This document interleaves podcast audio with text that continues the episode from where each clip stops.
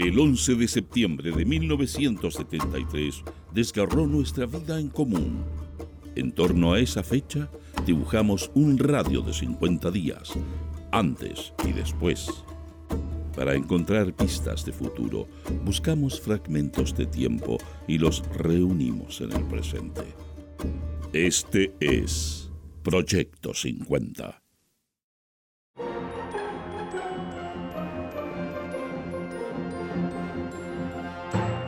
Buenos días. Estas son las principales noticias del martes 28 de agosto de 1973. Portadas. El siglo. Al mitin hoy, a las 17 horas en Avenida Bulnes con Cóndor. El plan derechista para incendiar a Chile, confiesa el criminal. Tieme ordenó sangriento atentado a oleoducto. Trabajadores PS, DC, radicales y comunistas. Rechazamos cualquier intento anticonstitucional. Vilarín, con matones, impide vuelta al trabajo de camioneros. El Mercurio. Paro del comercio en todo Chile. Se dilata solución del paro de transportes. Escasa locomoción colectiva en Santiago. Washington. Bomba postal en embajada inglesa. Benninger pide decisión definitiva en Canal 9. Noticias interiores. El siglo.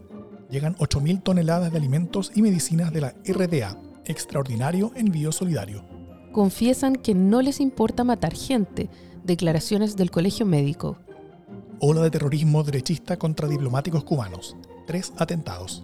El Mercurio. Apoyo a la Armada de la Confederación de Mujeres.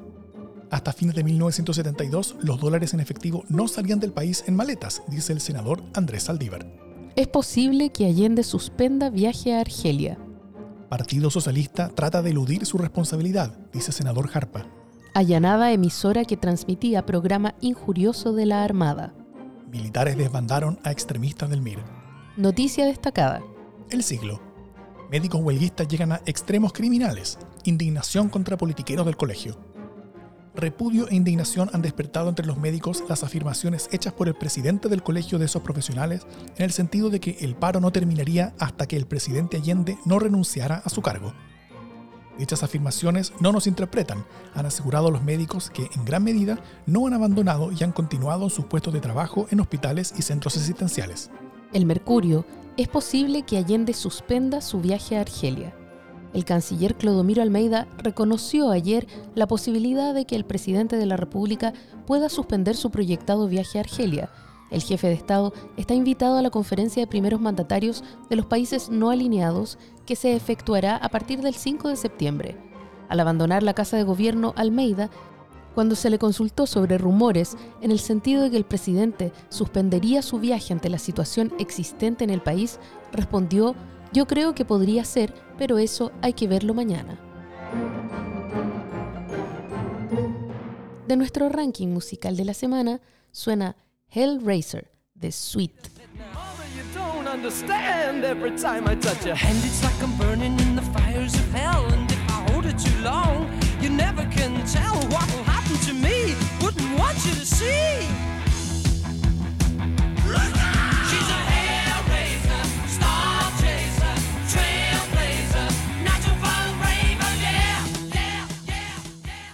Mientras los diarios publicaban las noticias que acabas de escuchar, en Chile ocurrían otras cosas que no estuvieron en titulares y que solo conoceríamos por documentos, libros y testimonios años más tarde. El gobierno, en razón de su débil poder de control sobre las empresas de distribución, se muestra la mayor parte del tiempo incapaz de responder al conjunto de necesidades urgentes de la población algunos hablan incluso de repartir la miseria, ya que en agosto de 1973 el Secretariado Nacional de Distribución debe abastecer a más de 167.000 familias, de las más pobres, con una cantidad de mercadería previstas normalmente para un máximo de 80.000. Faltan 14 días para el golpe de Estado. Solo me cabe decirle a los trabajadores, yo no voy a renunciar. Se mantiene la presidencia federal del país, de la central de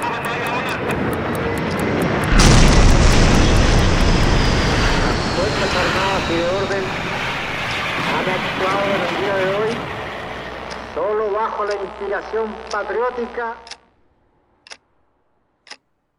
Es 25 de septiembre de 1973.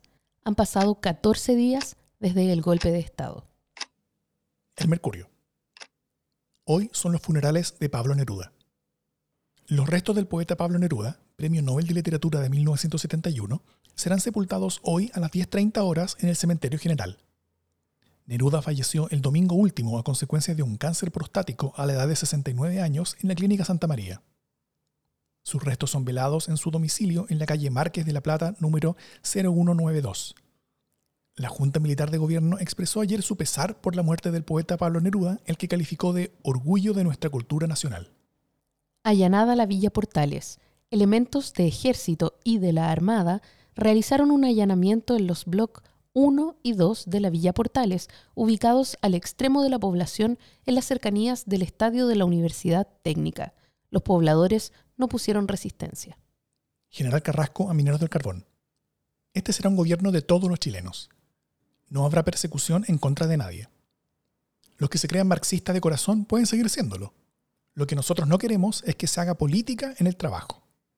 Esto hay que dejarlo para las horas de descanso o como entretención, no en el trabajo. Joan Jara relata a periodista extranjera cómo se enteró del asesinato de su pareja, Víctor Jara. Estuve en el Estadio Chile hasta el jueves en la tarde. Fue ejecutado el jueves en la tarde después de mandarme un recado a través de una compañera que tuvo valor y salió del estadio. Pero yo no supe de esto hasta el martes en la mañana, que me vinieron a avisar que lo reconocieron en la morgue, donde estaba como NN masculino. Estaba acribillado a balas en el pecho, con su ropa rota, todo machucado, pero tuve permiso para sacarlo y fue sepultado inmediatamente.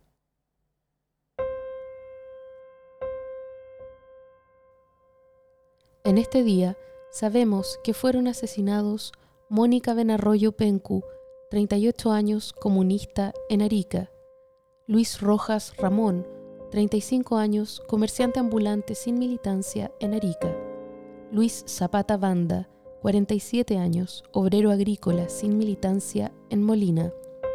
Guido Espinosa Troncoso, 20 años, obrero sin militancia en Santiago. Servando González Maureira, 27 años, calderero socialista en Santiago. Jorge Vergara Umaña, 30 años, zapatero sin militancia en Santiago.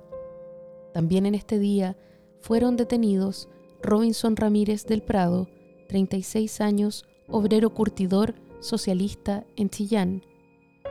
Daniel Rodríguez Lazo, 15 años, estudiante de enseñanza básica sin militancia en Conchalí. Óscar Retamal Pérez, 19 años, estudiante de enseñanza media socialista en Retiro. José Muñoz Concha, 21 años, obrero sin militancia en Temuco. Omar Venturelli Leonelli, 31 años, profesor universitario de la Universidad Católica de Temuco, sin militancia en Temuco. Todos fueron hechos desaparecer, la mayoría de ellos siguen desaparecidos.